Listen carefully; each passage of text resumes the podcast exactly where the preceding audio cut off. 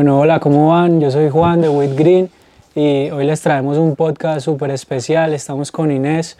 Ella creó la fundación Fundalúa y bueno, se las presento. Les presento a Luna y dejo que Inés se presente sola. Hola, ¿cómo están? Muchísimas gracias por la invitación. Es una marca que me encanta, me parece que tienen una ropa súper linda, o sea, reganadores. Y me gusta mucho que articulen con la parte social y con todo el mundo del cannabis. Entonces, muchísimas gracias por la invitación. Yo soy Inés Cano y soy la afortunada mamá de este ángel. Ella se llama Luna Valentina y así se llama nuestra fundación, Fundalúa, Fundación Luna Valentina. Y es un regalo de vida que le dimos a Luna. Genial. A mí me gustaría saber o empezar, digamos, esta conversación como cómo nace Fundalúa, porque sé que nace antes de que llegara el cannabis a tu vida y después llegaremos a eso. Entonces, ¿por qué nace Fundalúa? Me gustaría que... Fundalúa nace porque yo soy profe y yo tengo a Luna y Luna un día empieza a convulsionar pasamos dos años y cuatro meses en los hospitales y luego empezamos toda esa travesía como no me entregan el medicamento, no me autorizan el examen porque es costoso, el medicamento no llegó a tiempo, no hay pañales, no le podemos dar terapia. Empezamos con todas esas barreras en el sistema de salud y yo empiezo a aprender de leyes, empiezo a hacer tutelas, empiezo a hacer desacatos, derechos de petición. O sea, una mamá en su afán de que su hija esté viva, pero que tenga una condición de vida digna para vivir, aprende de leyes y empezamos a ayudar a un montón de gente. Y en uno de los estados de coma de la niña ya no despertaba y yo le hice tres promesas. Le dije que si se iba a despertar, la mamá le iba a regalar una fundación con el nombre de ella, que la fundación se llamara Luna Valentina para que ayudáramos muchos, muchos nenes en el mundo. La segunda promesa era que por cada año que ella cumpliera, yo me iba a tatuar una mariposa. Y la tercera era que íbamos a ir al mar cada año para que el mar se llevara todo lo que nos había dolido. Entonces le cumplí las promesas porque siempre he dicho que las promesas se cumplen en vida. Ahí nace Fundalúa, Fundación Luna Valentina. Buenísimo. Y entonces cuando arranca Fundalúa, arrancas también no solo con tus tutelas, sino a ayudar a más personas a, ayudarles a aprender a hacer tutelas o a incluso hacérselas? Eso era como un nombre, darle un nombre a lo que ya veníamos haciendo hace 15 años. O sea, yo lo venía haciendo, pero empíricamente. Como voy a ayudo, voy a hablo, voy a los barrios, encuentro a alguien en la EPS que no le entregan su medicamento y yo, venga, yo le ayudo, yo sé de leyes. Entonces empecé a estudiar, empecé a estudiar Derecho, empecé a ir a congresos, a cosas, a capacitaciones, a hacer diplomados. Cuando empiezo con todo esto, mi foco principal es acompañar. O sea, que las mamás no se sintieran solas, que las mamás vieran como en mí un espejo. Venga, es que hay una mamá que sabia, hay una mamá valiente, hay una mamá que puede ayudar, porque entonces todos esos trámites legales son costosos. Entonces yo le regalaba el trabajo y luego empecé a hacer cambalaches y yo, yo le hago una tutela y usted me regala un juguete, yo le hago una tutela y si le sobra medicamento o pañales usted me lo regala. Entonces empecé a hacer un trabajo como de pares, una cosa bonita y también a enseñar a la gente, venga, lea la ley, venga, sentémonos, el formato es así, la tutela se hace así, como mostrarles el camino. Pienso que uno cuando tiene un poquito de conocimiento tiene que tener mucha humildad, pero tiene que ser luz para los otros. Entonces les enseñamos a las mamás, eso hay que compartirlo. Les enseñamos a las mamás y a las que no tienen el tiempo para hacerlo, se los ayudamos, hacemos todo el acompañamiento en el proceso. Bacanísimo. ¿Y cómo llega el cannabis? Digamos, ¿en qué momento llega el cannabis a, a tu vida y a Fundalúa, obviamente? Ya teníamos a Fundalúa y hace ocho años la niña no deja de convulsionar, vuelve a estar en cuidados intensivos porque le llegó el periodo. Y con el periodo a las niñas se le altera como todo lo hormonal, pues a las chicas se nos altera. Por eso es que tiene mal genio, están sus días, no sé qué. A Luna le llegó y lo que hizo fue disparar su epilepsia. O sea, convulsionó mucho, mucho, mucho más y llegó a un estatus epiléptico, luego llegó a cuidados intensivos y los médicos me dicen, pues ha sido una lucha muy grande, creemos que podemos estar como en el momento de perder a Luna, no le vamos a inducir más estados de coma porque la niña ya está muy desgastada su cabecita, no tenemos otros tratamientos. Yo por tutela había traído un medicamento de España, había averiguado tratamientos en todo el mundo y ya no era como candidata para nada más. Entonces yo había capacitado, es muy curioso porque yo había capacitado en el país con una chica, porque yo soy conferencista, con una chica que fumaba y me decía, démosle marihuana. Y yo dije, pero es que yo soy líder social, yo hago tutela, yo manejo la parte legal, ¿cómo yo decirle al país un día, como de la nada, venga, esa niña que yo tengo enferma, esa niña que ustedes desahuciaron, esa niña que ha estado múltiples veces en coma, esa niña que convulsiona todo el día, la misma niña por la que yo me encadeno, por la que yo hago acciones legales, por la que yo sé de leyes, es la misma niña que va a fumar marihuana, porque yo pensaba en ese momento, es fumada. El país no hablaba de marihuana y si otros países hablaban, pues como no, no era un tema común y además era un tema con mucho estigma, pues a mí no me interesaba como una líder social o una mamá que nunca ha fumado marihuana le dar marihuana a su hija. No, eso no cabía en mi cabeza. Y ella me dice, démosle marihuana. Y yo le digo, Susana, no, no le podemos dar marihuana porque si yo no doy marihuana, posiblemente vaya a la cárcel o posiblemente me judicialicen y yo soy la única responsable de Luna y pues yo no puedo estar presa, yo tengo que estar cuidando a Luna. Entonces ella me dice, no, intentémoslo. Me contacta con una doctora que se llama la doctora Paola Pineda, que la adoramos y que para mí es un ícono en la medicina acá en el país, en cannabis, y me dice, mole gotas. Y yo, no, no le podemos dar gotas. Y me dice, yo te hago el acompañamiento. Formula a la niña y empezamos a darle gotas y unos chicos no sabíamos porque no estaban medidas. O sea, eso hace ocho años, entonces no habían mediciones, le dimos como a la suerte, como, venga, inténtele esto, como si una abuela dice, ay, es que para alcohólico le sirve una bebida, apio, désela. Y yo dije, pues, no, yo no le voy a dar. En todo caso, como con mi terquedad y con mi desconocimiento, ellos me mandan unas gotas con una notica que decía, con la esperanza de que Luna mejore notablemente, Susana y Paula Pineda. Yo empiezo a dárselas con ese susto, empiezo a darle una gotica en la noche, nada convulsionada igual. La segunda noche nada, la tercera noche se le bajó la presión, la niña súper fría, y yo, ay, ¿qué es esto? ¿Qué le está pasando? Y yo, entonces ya la doctora me explicó que se le bajó la presión, que seguro la medicina tenía un poquito de THC, entonces claro, apenas le está activando su sistema endocannabinoide, y al noveno día, milagrosamente, Luna deja convulsionar para mí fue un impacto muy grande, porque yo lo primero en mi ignorancia sobre cannabis digo, me están trabando la niña, me le están durmiendo el cerebro, algo le está pasando. Luego con los años empiezo a entender que tenemos sistema endocannabinoide, como todas las propiedades de la planta. Y digo, Dios mío, pero si era una planta de poder, si es una planta de medicina, si es prácticamente, yo la llamo una aromática, ¿por qué no se le da más gente? Total. Eso, pero entonces es como ese estigma, como esa cosa. Y yo dije, no, espere, vamos a ponernos en la tarea de darle juicios a Luna, pero pues no podía contar, ¿cierto? ¿Cómo voy a contar si el país no tiene legislación, si lo único que hay es ley 30, pero el país estaba muy crudo en cannabis? Cinco meses después yo me meto a la marcha de la marihuana. Yo no sé, yo le dije a unos amigos, o sea, yo vi en la televisión y yo le dije a unos amigos, me va a acompañar. Dice que obvio, no, no, no, te puedes meter a la marcha de la marihuana con luna y mucho humo y otras drogas. quiero, quiero ir, quiero ir. Entonces en una cartulina, pues yo soy profe así con la letra súper bonita, normalista, hice una cartelera que decía, mi mamá cultiva mi propia medicina, ella es mi jardinera y yo ya no convulsiono. Fui un contraste muy grande en la marcha porque entonces unos gritaban que yo era una marihuanera, que era una mala mamá, que me quitaran la niña, que había humo dentro de la marcha. Entonces la gente está gritando desde afuera. Yo estoy re asustada porque pues para mí fue muy impactante ver un montón de humo, de baretos gigantes, de gente fumando, de gente con otras drogas y yo decía, ¿qué es esto? Y la gente empieza a tomarnos fotos porque entonces empieza la gente que está en desacuerdo y los marihuaneros estaban felices con nosotras, o sea, nosotros éramos las princesas de la marcha. De hecho, hace ocho años abrimos la marcha y este año vamos a abrir la marcha. Entonces era muy, muy impactante porque yo era ahí como, como indefensa con mi hija, pero yo solo gritaba que mi hija no convulsionaba y yo era con el aceite y con la fórmula en los bolsillos, mostrando que mi hija pues tomaba una medicina con marihuana y no pasaba nada y no convulsionaba y yo la podía tener ahí porque posiblemente si no fuera por la marihuana yo no la podía tener ni ahí ni en ninguna parte, de más que en el cielo, porque Luna ya estaba muy deteriorada, Luna tenía oxígeno, comía por la nariz, o sea, era un proceso muy doloroso. Entonces ya ver mi niña ahí, no estaba caminando mucho, pero yo la llevaba a la espalda y yo estaba orgullosa de que no convulsionara, de que no tuviera esos ataques.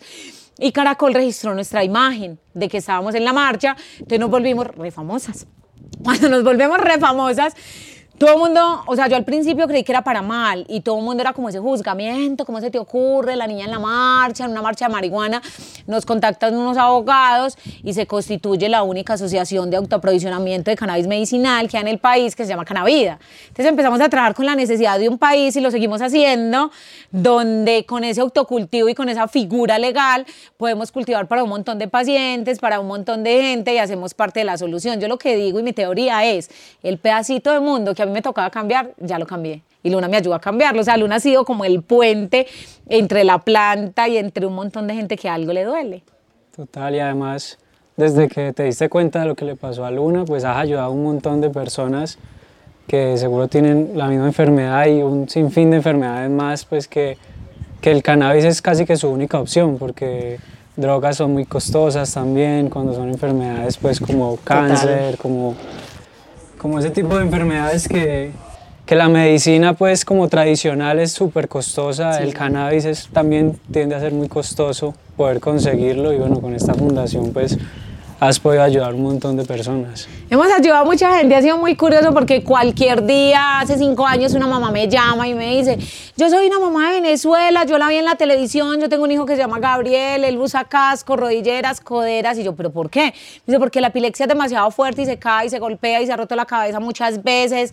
Entonces yo le dije, ¿en qué te ayudo? Y me dice, me regaló unas goticas, yo le mando dos gotas el niño deja de convulsionar y al día de hoy tenemos 587 planes padrinos en Venezuela. Entonces no solo ha sido como en el país, sino hacer posible que las matas, o sea, las plantas que da esta tierra puedan ir a otro país, puedan ir a otras personas, puedan sanar la vida de alguien o en su defecto puedan lograr que alguien muera dignamente por ejemplo, yo tengo pacientes que los hijos me donan cosas a la fundación o comida cuando voy a la calle, juguetes para los niños y me dicen, nunca vamos a olvidar lo que hiciste por nuestro papá o por nuestro hermano cuando se estaba muriendo de VIH o cuando se estaba muriendo de cáncer y las últimas noches con marihuana pudo dormir. O sea, eso para mí no tiene precio. Yo creo que no hay un día de la vida en que no nos acostemos bendecidas por alguien.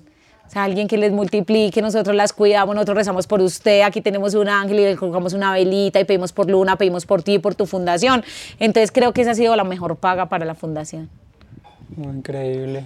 Aquí, digamos, eh, cuando tú empiezas, digamos, a cultivar, ¿cierto? Empieza, digamos, ese modelo de asociaciones que, como me contabas ahorita, funciona o es traído de España y aquí, digamos, que este es el primer piloto, ¿cierto? Aquí funcionan y funcionan súper bien y me ha gustado porque también hemos sido como un referente para que otras fundaciones digan, venga, yo me quiero constituir, Inés me ayude, yo, venga, sentémonos, venga, sentémonos, entonces hemos ayudado a constituir, por ejemplo, Fundación María Dolores, que me encanta, que es una fundación de la tercera edad, donde apoyan con medicina, donde ayudan a, a los viejitos en los ancianatos, donde se hace como esa parte bonita, porque también es ese estigma más grande, porque estamos hablando de pacientes enfermos y estamos hablando de dos poblaciones muy vulneradas, pero también muy cuidadas y con legislaciones importantes, que son los niños y son los adultos son los viejitos. Entonces es como esa articulación y como esa inspiración, por ejemplo, pues, entre seis, siete fundaciones acá en el país han dicho, ustedes han sido nuestra inspiración para constituirnos con cannabis, entonces eso es muy bonito porque entonces ya no solo están los pacientes de mi fundación, sino los de María Dolores, sino los de otros sin fin de fundaciones que se articulan y ven en la planta la medicina para sus pacientes. Genial. Sí, ha sido muy chévere, ha sido muy bonito. Y cuando, digamos que cuáles han sido como o en ese momento cuando empezaste con el cannabis y ya cuando empezaste a legalizar todo como los, los retos más grandes como para que la fundación pudiera, digamos, como llegar a esos pacientes, ¿sí me entiendes? Y sobre todo llegar a esos pacientes en otras partes del país. Para mí, tristemente, y ahora que estamos hablando de una marca de grower, creo que una de las barreras más grandes ha sido el ego, ha sido poder llegar a cultivar bien la planta. ¿Por qué? Porque entonces todos los cultivadores es, yo sé mucho, mi conocimiento no lo comparto, a mí no me gusta dar mis secretos, yo no doy mis tips. Entonces yo empecé como inventando inventando, entonces a la planta le daba hongo, entonces que, eh, como experimentando. Entonces es un gremio muy cerrado y creo que eso ante los pacientes crea una barrera muy grande. Si fuéramos, si hubiera más amor en el corazón de cada uno de los que cultivamos, creo que más personas tendrían la, la, medicina y más personas sabrían cultivar. También es como una invitación como, venga, usted sabe, pues enséñeme. Yo no le voy a quitar sus pacientes, yo no le voy a quitar su cannabis, yo no le voy a quitar su conocimiento. Compártalo, lo que tú decías ahorita, eso es un conocimiento que no comparten. Si se compartiera sería una barrera más pequeñita. Por eso, después de que yo aprendí a cultivar, yo dije, le voy a enseñar mis secretos a todo mundo. Porque es lo mismo, por ejemplo, cuando una receta de la cocina, que la gente le enseña y por más que le dé los secretos no le queda igual, ¿cierto? Es lo mismo con la planta, es lo mismo con la medicina. O sea, yo que busco que la gente cultive muy bonito y tenga una medicina muy limpia y pueda ayudar y pueda compartir.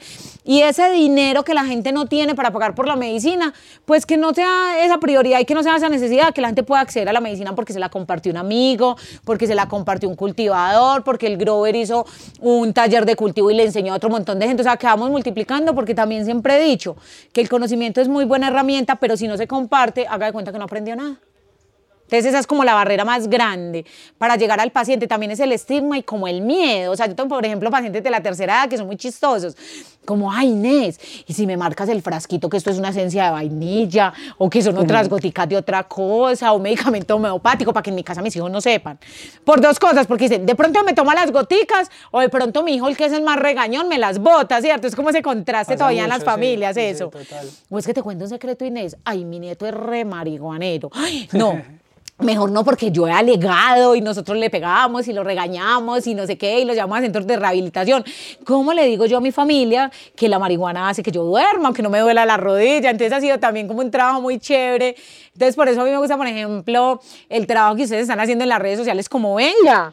Es que no es solo un aceite o no es solo una medicina, sino que lo podemos articular a, la ropa bonita, que una abuela, por ejemplo, se ponga una chompa, a que alguien se quiera poner una camiseta de la marca. Ay, espere, pero es que usted tiene una hoja de marihuana. ¿Y eso por qué tiene una hoja de marihuana? No, es que yo también soy paciente, es que yo consumo la medicina, es que esta marca me gusta porque habla de cannabis. Entonces, el trabajo que están haciendo me parece reeducativo y están haciendo que una integración que yo siempre le he dicho a las empresas.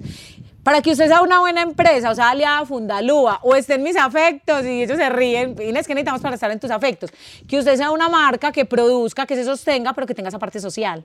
Porque creo que es ese plus, esa cosa bonita del cannabis, porque si no sería una marca cualquiera, ¿cierto? Una Sí, marca una que escribe, más. es una empresa más que escribe cositas de cannabis y ya.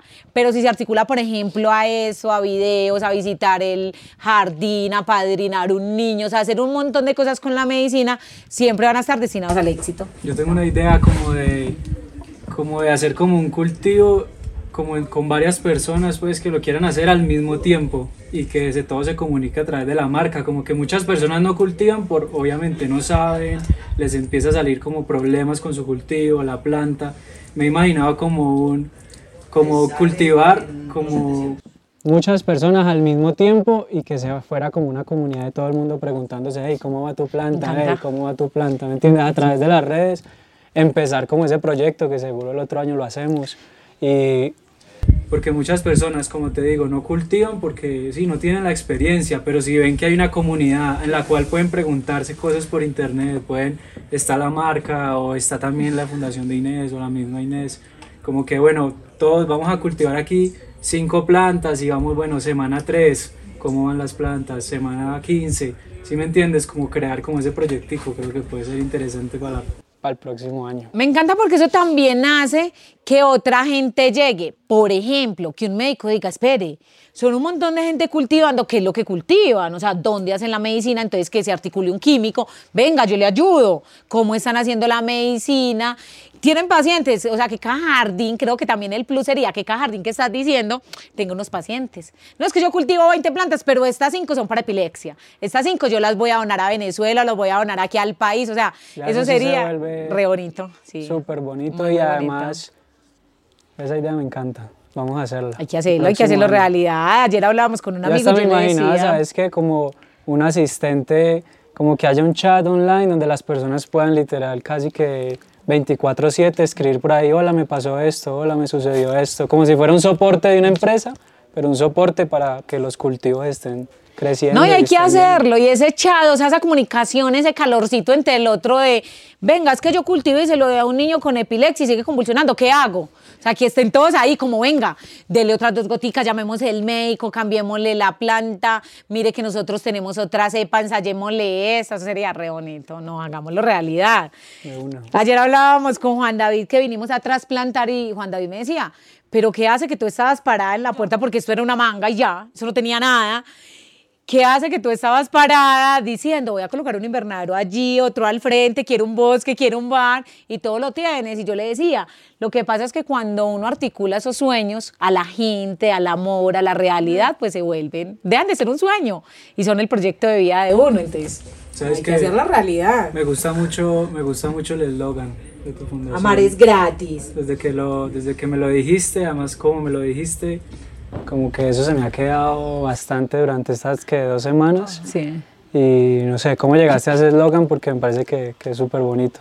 Y muy cierto además, que amar es gratis. Fue muy chistoso porque todo el mundo decía, ay, ¿usted por qué da tanto amor? ¿Usted por qué da tanto amor? Un día que vamos a la calle a repartir comida y ellos decían, ¿tiene algún costo lo que están repartiendo? Y yo, no, Usted no sabe que amar es gratis y todos se empiezan a gritar en la calle, amar es gratis. Entonces, por ejemplo, la gente identifica que cuando yo voy a la calle, ay, llegó la tatuada, la pelada que dice, amar es gratis. Y yo dije, eh, porque ese no es mi eslogan, lo voy a colocar, amar es gratis. Y por ejemplo, cuando uno ve el fondo de la palabra, claro, amar es sino que la gente a veces por el orgullo, por el ego, por un montón de factores que no deberían estar, vuelve ese amor muy costoso. Y el amor no debería ser costoso, si el amor está ahí, o sea, está dentro de uno y darlo, pues es gratis, eso no le cuesta nada a uno. O sea, muchas veces, por ejemplo, esa, esa sonrisa, ese poderle hablar a la gente, esa, hacer parte como ese día, como esa parte bonita, le cambia la vida a la gente. Yo he tenido personas, ayer un señor decía, Estábamos tan aburridos en la fila porque estábamos reclamando unas gallinas y usted empezó a reírse a las carcajadas y ya todo el mundo estaba ya, ya toda la gente estaba feliz, usted hace feliz la gente. La es contagiosa. Eh, sí, yo les decía, pero es que es como la misma energía, o sea, ¿por qué, estaban aburridos? No, es que madrugamos mucho, la fila, la entrega de las gallinas, no nos dieron los cuatro bultos, sino tres, y yo, pues no hay problema, lo preguntamos y ya. Y si no, pues le complementamos con otra cosita a las gallinas y ya. O sea, la gente hay veces se complica cuando la vida es un ratico. Entonces eso, por eso el eslogan, porque amamos todo el tiempo. Me encanta, me encanta ese eslogan. Te hago una pregunta. Las plantas, digamos, que cultivas para la fundación, ¿son, digamos, CBD, son THC? Son, digamos que, ¿cómo divides eso? Eso yo en este momento debería decir en la cámara que es solo CBD, pero yo tengo que decir que también cultivo THC. ¿Por qué? Porque si yo no cultivara THC, pues sencillo, no tendría la medicina de luna. Entonces no estaría haciendo nada porque no estaría ayudando y haciendo parte de la solución de los niños con epilepsia que necesitan THC. Por ejemplo, cáncer cuando está en una, en una etapa ya muy avanzada, también necesita THC y hay muchas patologías que necesitan que se le agregue un poquito. Entonces tenemos varios invernaderos de CBD y tenemos uno sectorizado que está custodiado acá con THC. ¿Para qué? Para hacer una mezcla y para hacer un nivel en las fórmulas de la gente que necesita THC, que necesita CBD y todas las propiedades de la planta. De hecho, aislarlo a mí me parece una locura, porque si la planta ya viene con todo lo que el paciente y el cuerpo necesita. ¿Necesita THC por qué? Necesita THC porque el, el efecto del THC es un efecto que calma, es un efecto que quita el dolor, es un efecto que en el mundo de la marihuana se llama traba o sea, se llama como ese, ese estar tranquilo, ese estar un poquito desconectado de ese dolor de lo que está pasando, de esa convulsión. Entonces, por eso se necesita. Ya es como, sí, como decías ahorita, como trabar el dolor. Eso es trabar el dolor, es decirle al dolor, venga, cálmese, cálmese que vamos a dormir, porque el CBD te puede dar un sueño, un poquito de sueño y te puede relajar y claro que es muy beneficioso, pero llega un momento en que el cuerpo, su patología o ya el daño que hay en el cuerpo, o sea, las neuronas, en las células o en algún tumor o en alguna parte, vuelve y despierta al paciente. Y eso no es lo que queremos porque queremos que amanezca tranquilo, que amanezca descansadito, con fuerza, con fuerza que amanezca contento, que amanezca con hambre, que amanezca como con esa ilusión de volver a vivir porque la gente que no duerme está estresada, está triste, está preocupada y está cansada. Y para uno empezar el día así, pues por eso es que el mundo está tan estresado. O sea, si yo empiezo el día sin dormir o con un dolor que me molestó toda la noche, va a empezar el día mal. Y se vuelve esa cadena y... Eso. Y entonces se vuelve esa cadena y esa pelea y ese dolor y ese agotamiento. Entonces te contesto feo, entonces estoy pitando como un loco porque no tengo paciencia, estoy regañando al niño y todo se vuelve un problema más gigante. Mientras que si podemos dormir y la cura pues está en la medicina, es utilizarla. Es que la gente todavía le tiene mucho miedo a la planta. La gente todavía, pero marihuana, ¿cómo así? No, es que la marihuana, así, escuché en estos días un paciente un acompañante de un paciente decía, es que yo creí que la marihuana solo era para los de SIDA, para los de cáncer y para los de epilepsia, y yo no. Solamente. Eso. Y yo no, la marihuana es para personas como tú que te pueden ayudar a pensar mejor, a tener un poco más de sensibilidad, un poco más de conciencia, y él me miraba como, me está regañando. Y yo sí te estoy regañando porque uno no puede ser tan déspota con la gente que está enfermo. ¿Por qué? Porque uno siempre piensa que las enfermedades son para el otro, y las enfermedades son para cualquiera. Por ejemplo, a mí me, algo así que me dolió mucho, como en todo el proceso de Luna, era el que la gente se gozara la discapacidad de Luna, el que los niños le gritaran que era una niña loca, que era una niña boba, que era una niña que no sabía y pues todavía. O sea, por ejemplo, los niños la ven y su niña porque no habla y su niña porque utiliza pañal. Ay, es que es bobita, ¿cierto? ¿Cierto que su hija... O sea, como esa crueldad y esa falta de amor hacia el otro. Y yo siempre he dicho, uno no sabe cuándo va a caer en discapacidad o cuándo va a pasar algo o cuando va a tener un accidente. Es también como ponerse en el lugar del otro y qué es lo que le duele. Es tener compasión. La gente no tiene compasión por los demás. Es solo yo, yo soy bien, yo no me voy a enfermar, a mí no me pasa nada. Y la vida, la vida es muy frágil. Hasta que le pasa. Hasta que le pasa. Así es. Si digamos un paciente eh, o una persona que, que, quisiera, digamos, recibir o entrar dentro del proceso, digamos, de Fundalúa, ¿qué, qué debe hacer o cómo, cómo puede contactarte o cómo es ese proceso, digamos, para ser uno de tus pacientes? Bueno, muchos de nuestros pacientes nos llegan recomendados, o los mandó el psiquiatra, los mandó el psicólogo, el médico, el nutricionista, los remitieron de una IPS de rehabilitación, otros nos llegan a un voz a voz porque nos vieron en alguna parte, ay, esta es la pelada que salió en Teleantioquia, ay, yo la vi en el noticiero, yo la vi en alguna parte. Otros porque nos ven en la calle, nosotros somos muy de la calle, de hacer campañas de sensibilización, campañas de VIH, hepatitis y dar comida en la calle. Y otros es porque alguien nos recomendó, alguien tomó la medicina, le funcionó y nos dijo.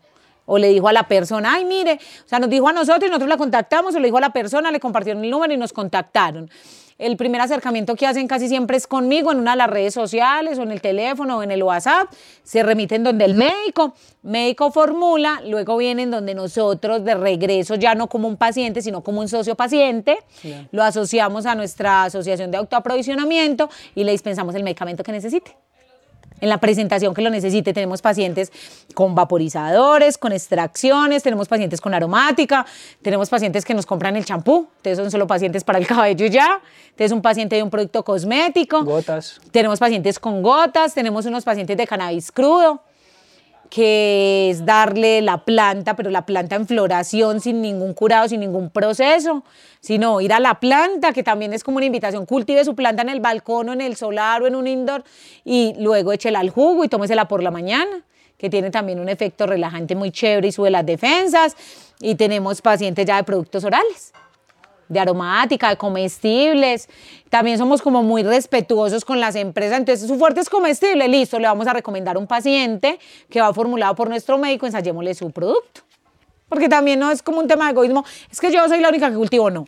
En el país hay gente que cultiva muy bien, empresas que tienen muy buenos medicamentos, entonces también los recomendamos. ¿Y para dónde vamos? Si me preguntas, vamos para tener los aceites de las licencias. Para eso compraron licencias, para eso le certificaron sus cultivos, sus productos, sus laboratorios, para que el paciente tome un medicamento de muy buena calidad, pero que no lo tenga que pagar. Entonces creo que si hacemos un enganche entre cultivar muy bien, entre la empresa licenciada y lo que y mi fuerte que son las tutelas, podríamos lograr que el sistema de salud dispense a sus pacientes el medicamento que no tenga ningún costo y que sea un medicamento más sin ningún estigma, pero sí con muchos beneficios, pero dentro del sistema de salud. Buenísimo, eso sería buenísimo. eso sería muy ganador. Y para allá, ese es, el, ese es el camino que... Ese es el camino. El camino es articular la legislación con la parte bonita que nosotros tenemos, como ser esas pioneras de decirle al mundo, venga, cultive, pero haga su trabajo juicioso en la licencia, ¿cierto? Esa articulación, yo creo que nosotros estamos en la mitad de todos, en la mitad de la industria, en la mitad de las marcas, en la mitad de los pacientes. Y la ventaja que tenemos es que siempre lo he dicho, que la planta hembra se entiende súper bien con nosotras, responde perfecto y hacemos que llegue a todas las personas. Lo que me contabas ahorita eh, de que debes, digamos, cultivar escalonado, porque siempre pues debes tener, porque siempre los pacientes necesitan, digamos, como su medicina. Eh, me decías ahorita que atiendes más de 2.000 pacientes en el país y en Venezuela. Y en Venezuela. Y en este momento estamos haciendo una alianza con unos niños en Brasil para hacerle una donación de unos aceites. Lo que te decía de la escala es que si no cultivamos en escala, si tenemos que estar germinando, vegetando, florando, curando, transformando, dispensando, o sea, haciendo toda la cadena, porque si no pasara así, llega un momento en que vamos a repetir un, un, modelo del sistema de salud que es dejar el paciente sin medicamento, porque no hay proveedor, porque no hay quien la entregue, porque es un festivo, porque le subieron el medicamento, porque le aumentaron eso, miles de excusas que no podemos tener cuando ya hemos estabilizado a un paciente. Yo no le puedo decir a Luna, hoy no tienes aceite porque no tengo flor, no, porque eso generaría que vuelva y convulsione, que vaya al hospital y en última le sale mucho más caro a la familia y pues al sistema de salud, porque Luna es una niña que ya no consulta al hospital, pero si yo no le doy el cannabis, tiene que volver. Entonces tienen que llegar los especialistas, los exámenes, la medicina, tiene que llegar un montón de cosas. Entonces no estoy haciendo parte de la solución, sino que estoy complicando y como antojando el paciente de cannabis, pero luego no lo tengo. Entonces yo te decía que para uno ser muy exitoso como cultivador tiene que tener una escala. Si el país permite 20, pues entonces germine 5, tenga 5 en vegetativo, tenga 5 en floración, ¿cierto? Y tenga 5 secando. Ahí tiene sus 20 plantas. Entonces también como acomodar los espacios, la gente es muy creativa. Es que yo hice un indoor, yo como el closet, o yo como un patiecito. Por ejemplo, en mi caso, yo no puedo tener machos, porque los machos lo que hacen es polinizarla. Y ella, como es hembra, como es una mamá, ya dice, ah, hágale. Yo ya estoy en embarazo, me voy a dedicar a mi hijo, me voy a dedicar a mi semilla, la flor, chao. Y son así, ellas son súper rebeldes. Ellas son mamás y tienen corazón de mamá. Entonces la planta lo que hace es, voy a criar mi semilla y se dedica a criar una semilla madura y súper bonita y súper durita y súper fértil, pero la flor. chao. O sea, la flor como que me sirva de adorno, que yo soy en mamá. Entonces yo no me puedo dar el lujo acá porque necesitamos mucha producción de flor para todos los productos. Entonces mi mamá la que en semilla. Entonces, macho que sale o macho que nos regalan, va a la terraza de mi mamá y mi mamá ya poliniza y tenemos muchas semillas para cambiar por regalos, por comida, para compartir. Buenísimo, me encanta me encanta como la organización y la verdad no, pues yo personalmente no lo había pensado así en las 20 plantas que uno puede cultivar, como esa escalonada, me parece genial. Porque siempre, sí, como que siempre había pensado, bueno, no, pues tengo mis 20 al mismo ritmo, como que a los mismos tiempos, pero sí tienes razón, tiene que, apenas se cultive esa, pues ya quedó quedo sin, toca volver a empezar, digamos, como desde cero. Claro, porque entonces al mismo tiempo tú te quedas sin marihuana cuatro meses, o sea, toda esa escala, o sea, tú floras, cosechas, disfrutas de la marihuana, ya sea en aceite, fumada, bueno, el término que se le va a dar o el destino final, y ya te quedas sin marihuana. También podría hacer esa, o si tienes otros jardines, lo que dices de hacer una alianza con otros jardines. Entonces, usted va a hacer el jardín de los esquejes, usted va a hacer el jardín del vegetativo, usted va a hacer de la floración, entonces siempre estás escalonada. Genial. Sí, nosotros ya llegamos, hace por, hace por ahí dos añitos llegamos como a ese punto y dijimos, ay, tenemos marihuana todo el año.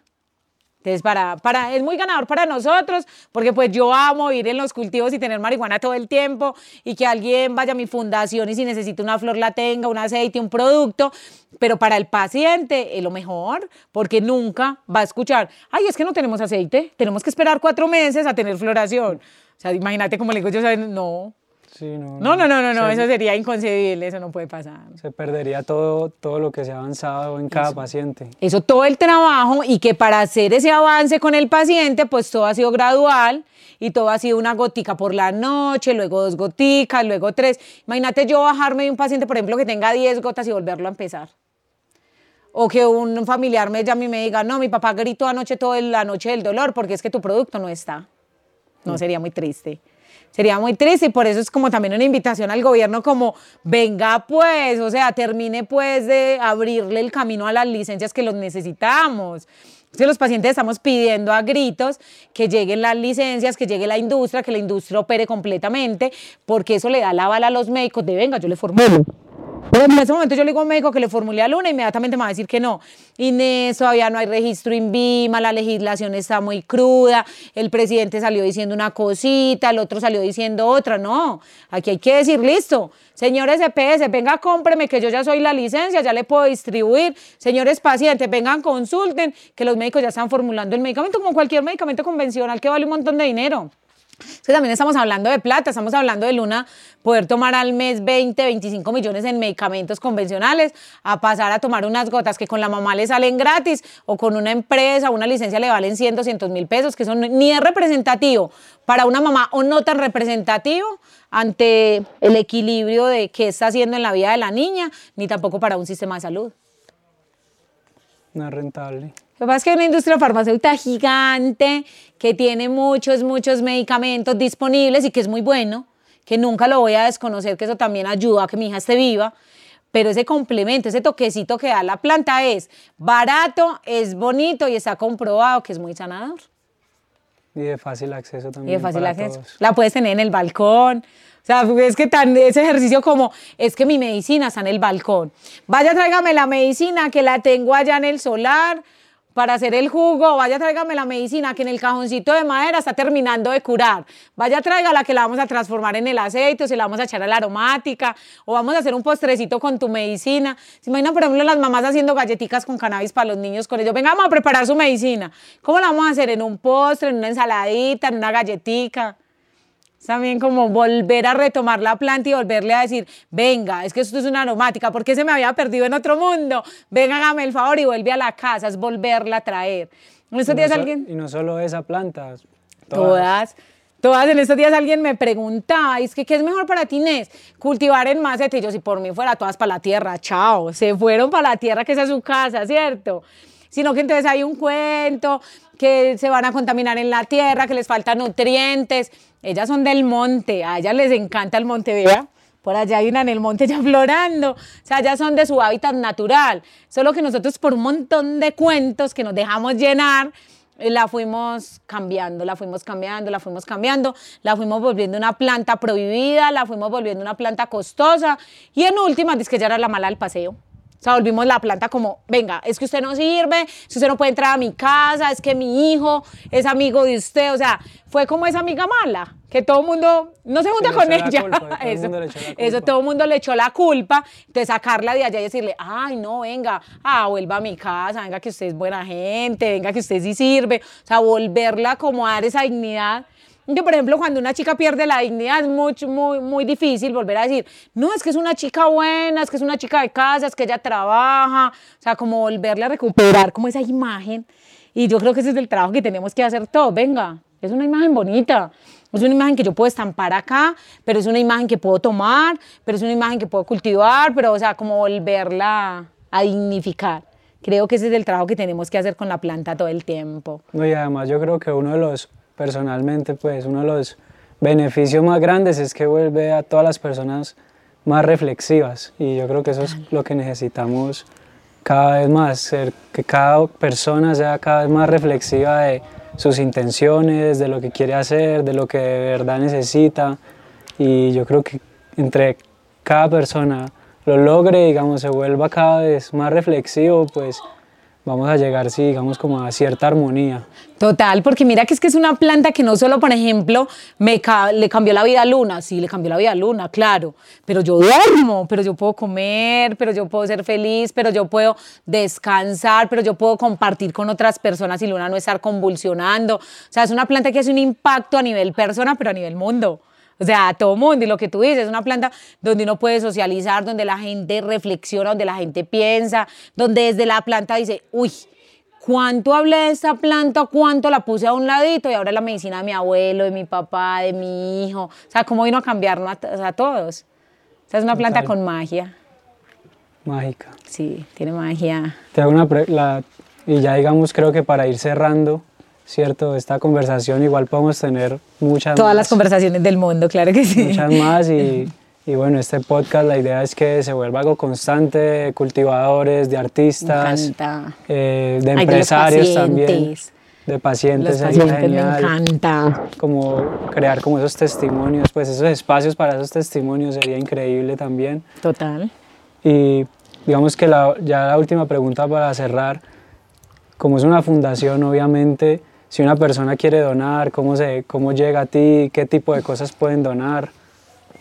Eso es muy importante, absolutamente todo. Lo que usted cree que en su casa reblujo, para otra persona puede ser la vida.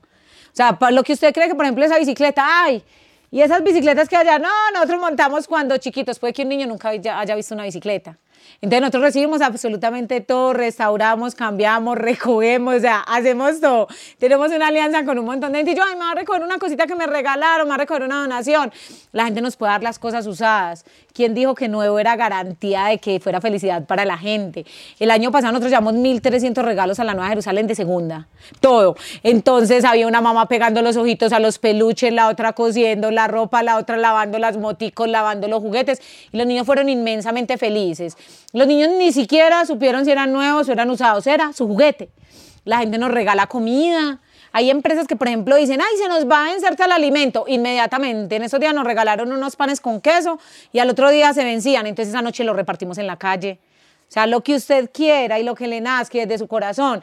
Un medicamento que no se terminó de tomar, una comida que no le gustó.